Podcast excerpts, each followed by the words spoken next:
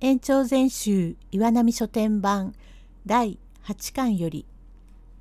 熱海土産いで湯の聞き書き第33席。熱海で害虫が湧いて困った時に沈めてくれた浄土宗の僧がいて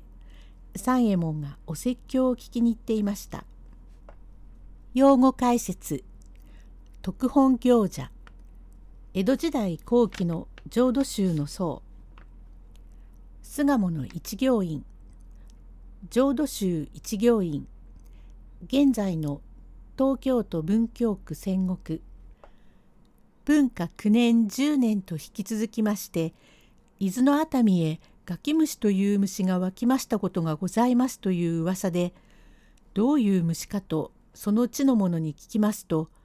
ハーリに似てその形はまるでアブラムシのようなもので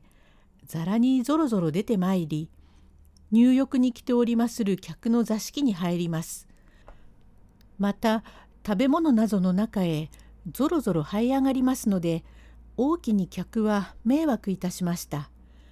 ご案内の通り熱海の温泉の湧き出しますところは激しいことでプーッと吹き出すことが昼3度夜3度とか時を切って出まして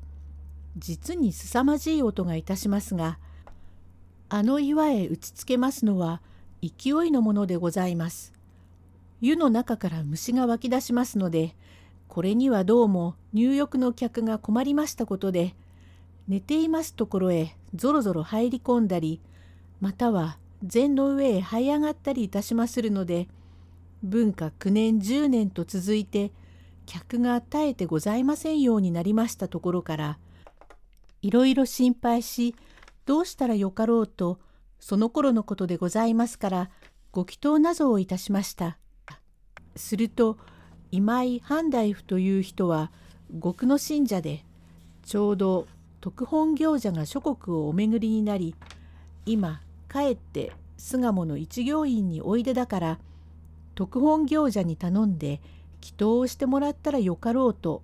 すぐに招きまして困難のことを申して頼むと届くか届かぬか知らぬが念仏修行をいたしてみようと虫の湧きますところへ御座を敷きまして昼夜の分かちなく21日の間鐘をたたき念仏を唱えてこのガキ虫を封じ込めてしまいましたという妙なこともあるものでそれからぱったり出なくなりましたと申します。この時特本行者は60歳でございます。行者の道徳を驚きだいぶ信者ができました。ただいまもって熱海へ参りますと南無阿弥陀仏と彫りつけた石塚がところどころに立てております。その頃熱海にこれもまた道徳の和尚様で法海山聖金院道本寺という浄土宗のお寺がありまして剣道和尚といってこれまたその頃だいぶ行われました道徳の和尚様で文化13年に71歳で死去いたしましたゆえこの時は年68歳でございます。特本行者を招待いたしましてここでお説教がありますので金剛の者がふるって出て参詣に参ります。かの溝口三右衛門は元より信者だからお浜お皆の二人を連れてお説教を聞きに参ります。参詣軍主いたしまして説法団の前のところへ皆詰めかけていろいろ話をいたしております。昔はご法談、ただいまはお説教と申しまして、法華宗にもございますれば、門徒はもちろん、禅宗天台とおいおい説教ばやりになりましたが、とりわけ門徒はお説教がお上手でありがたそうに聞こえます。浄土宗ではお談義と申し、後で和算なぞがあります。良い声で坊さんが和算をいたしますと浮気な浄土宗なぞが「あの和尚さんは粋な声だよ。喉に錆があっていいこと」なぞとちょいとお談義の和尚様におかぼれをいたすようなことが昔ありましたが今はそんなバカバカしいことはありません。お説教はありがたそうに聞こえます。そう。さて、産経の方々、ただいま申する通り、朝顔の梅雨よりもろい人の身の上じゃ。まず四季に例えていわば、春は春霞のように目がかすむ。夏は蝉の鳴くように耳がグワングワンとなる。秋は木の実の落ちるように葉が落ちる。霜をいただく年の暮れかなじゃて。明日にも知れぬ命じゃによって、ただ何事も皆様に救い下されとすがりつき、腹の立つ時は南無阿弥陀仏と唱え、嬉しい時にも南無阿弥陀仏、愚痴が出たら南無阿弥陀仏、南無阿弥陀仏、と唱うる時は、ただここでさえありがたいに、十二項のうちに包み隠されて、震え声で言うと、おばあさんたちが南無阿弥陀仏、南無阿弥陀仏と泣き出します。そのたんびに世話人が、お名があげられましょうというので、おばあさんが巾着のうちからお孫さんにもらいましたお小遣いを出すようなことになっております。ただいまではそういうことはございませんが、その頃はございました。第34席お浜は父の三右衛門と一緒に寺へ説教へ聞きに行くと人々の噂話で弥三郎が金蔵に殺されたらしいと聞きます。産経の人は皆信心でございます。大層なご参詣でございますな。あなた様もええ、今日で4日目えりますが、まことにありがてえことで、弥平さんどうだえ？へえ、どうもここでご砲弾を伺えまして、うちへ帰ってから考えてみると、なるほど、今まで悪いことをしただ。ああ、悪いことをすれば、まあ根性は良いが、来世にどんな難儀をするか知れず、またそればかりでなく、地獄へ真っ逆さまにぶち落とされるかと思うと、おっかねえでござります。悪いことはできますね。だがね、虫を封じ込めてしまったというは、どういうものですね。さようでごぜえます。虫もたまげたでごぜえましょう。へえ、虫だって人間だっても変わりはねえと、行者様がおっしゃりました。歩きてえと思えば這ってゆく。後へ下がりてえと思えば下がり、物が食いてえ食いてえってんで、かき虫というくれいだから食い物の中へ入い込むんだが、少しも人間と変わりはねえから、虫だと思って憎むものではねえってさ。命の世には親だか兄弟だったか知んねえから、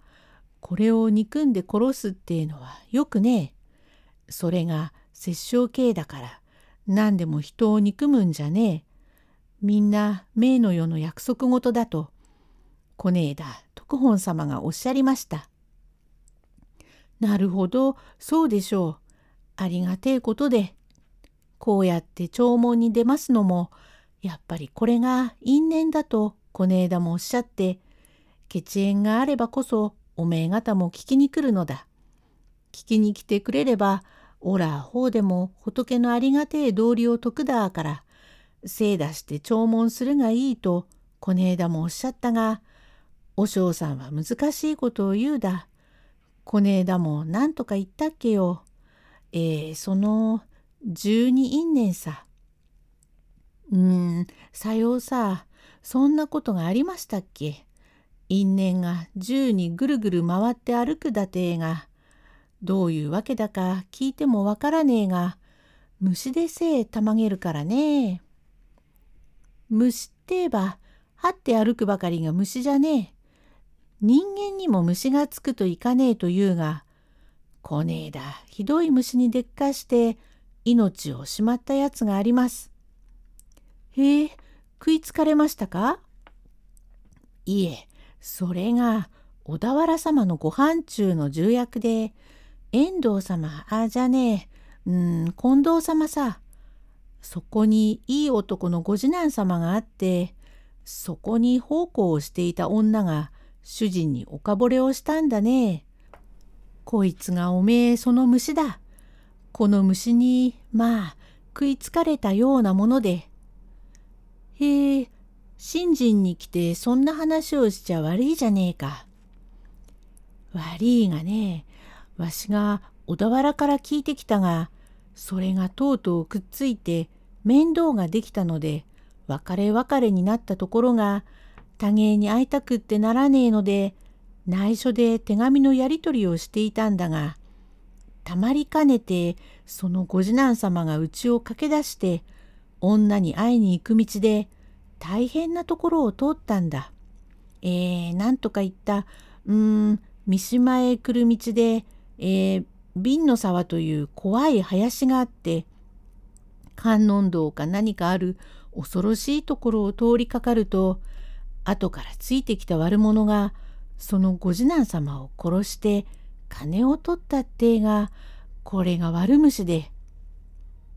ごまのハエというからね、ひどいやつだね。それからそれから殺して金を取って逃げてしまったんだが、顔をむちゃくちゃに石か何かで叩きつぶしてあるから、誰だか知れねえところが、女の名前のついている腕守りをかけていたので、これは小田原のご飯中近藤様のご次男ってことが分かり、死骸を引き取ったが、殺したやつは上結の金蔵店で八王子の方にいるやつだそうだ。それがおめえ露見してとうとう踏んじばられ八州の手で送られていくら調べても白状をしないで殺した覚えはねえ。何の証拠があるなんぞと言い張っててどんなにぶたれても締められても白状しねえでしようがねえもんだから博打教場で送られると間もなく出てきてずうずうしく済まして髪結いでいるそうだが。どうもそういうやつに出っくわしちゃかないませんね。としきりに話している。三右衛門は一生懸命になって説教を聞いていますから気もつきませんでしたがその後に下がって聞いていましたお浜は驚きました。第35席へ続く